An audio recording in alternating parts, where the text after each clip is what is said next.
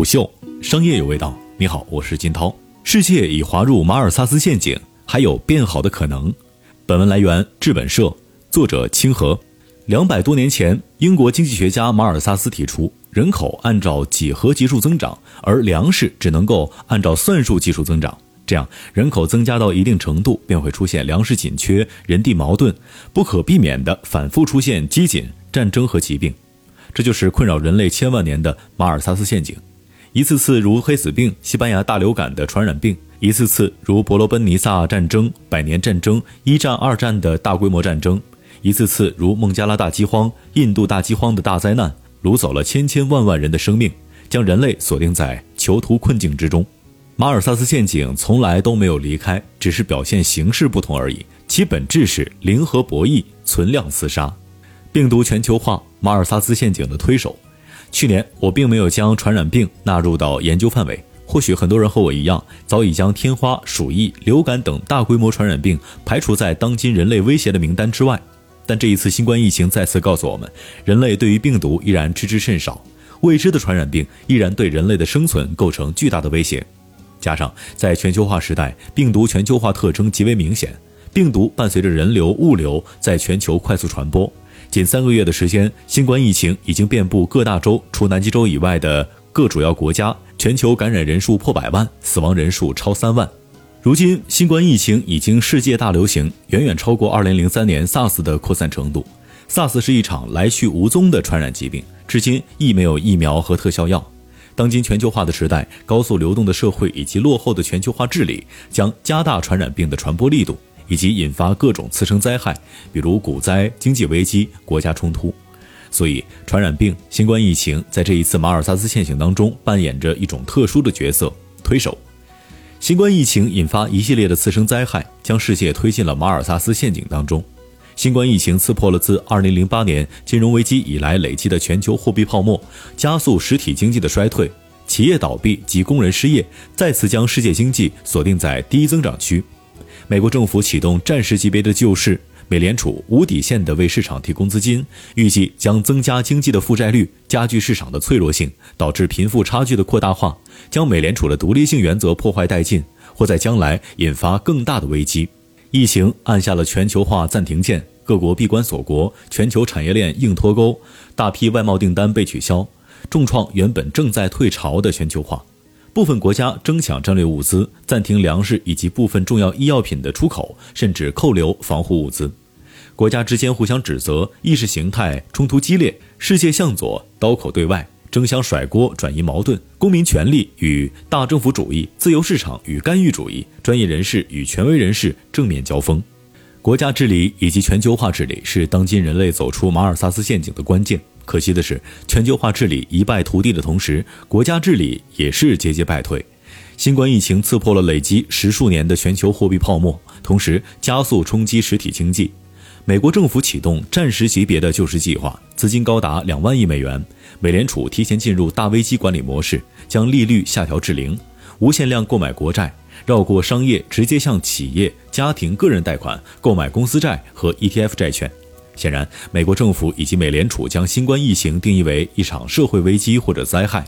这一次无底线的救援超出了救市范畴，未尝不可。但是这次救援行动彻底恶化了美联储的独立性以及治理模式，美元与美债合体，美联储与联邦政府合谋。如今的世界已经彻底进入了央行计划经济时代，一个理性预期的泡沫时代。当经济下行的时候，央行开启宽松闸门；当经济过热时，央行开始紧缩。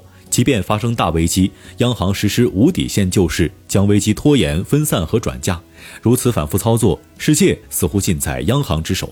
但很可惜，这无疑是一种由权力傲慢与经济利益裹挟的致命的自负。受资本边际收益率递减规律的支配，美联储在一次次不对称操作当中进入零利率的死胡同，捉襟见肘，缴械投降。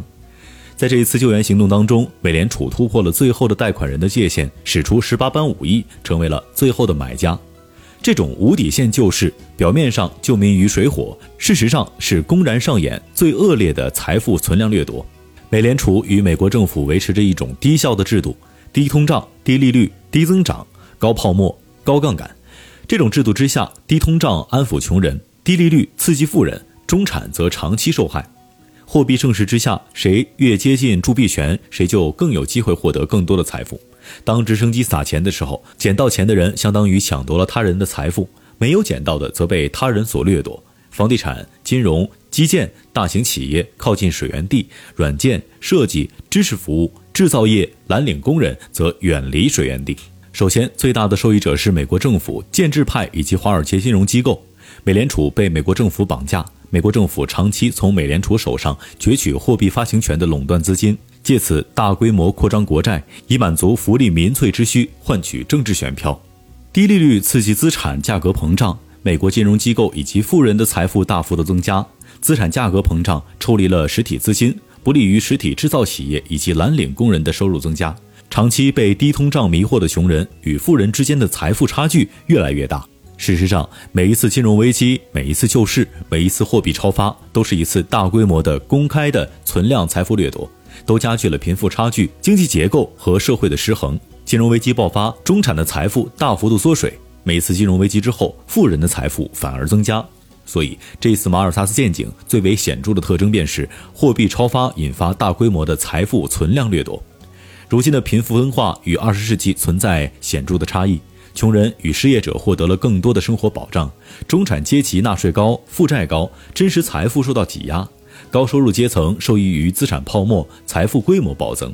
这一次马尔萨斯陷阱具备两个重要条件：第一是技术周期底部，通常底层技术革命的周期为一百年左右，技术红利期为五十年左右。进入到二十世纪之后，第二次工业革命的技术红利逐渐消失，世界经济增长动力衰退，存量财富争夺加剧，一战爆发。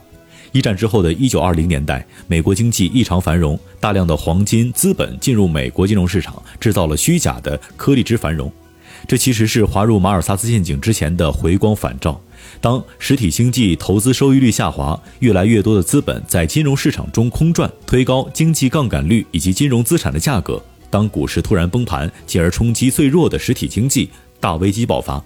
严格上说，近代第二次马尔萨斯陷阱包括一战大危机、大萧条与二战，时间跨度长达四十年左右，均处于第二次技术革命周期底部，第三次技术革命的前夜。第二是制度建设倒退，当技术衰退、经济低迷、收入下降，国家制度以及国际秩序往往遭遇严峻的挑战。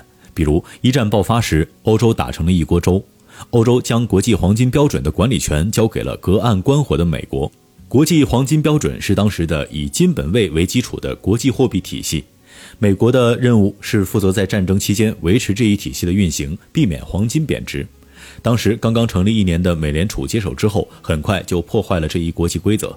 一战促使大量的黄金流向美国，美联储打破了黄金标准，大幅度抬高美元，让黄金快速贬值，试图以美元取而代之。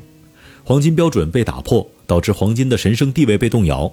欧洲人开始对黄金、对金本位产生了不信任感，这间接导致了一战之后国际货币体系四分五裂、动荡不安，国际交易成本极高。最后只能使用一种办法兜底。美联储的货币闸门完全敞开，美国政府予求予取，为整个社会兜底。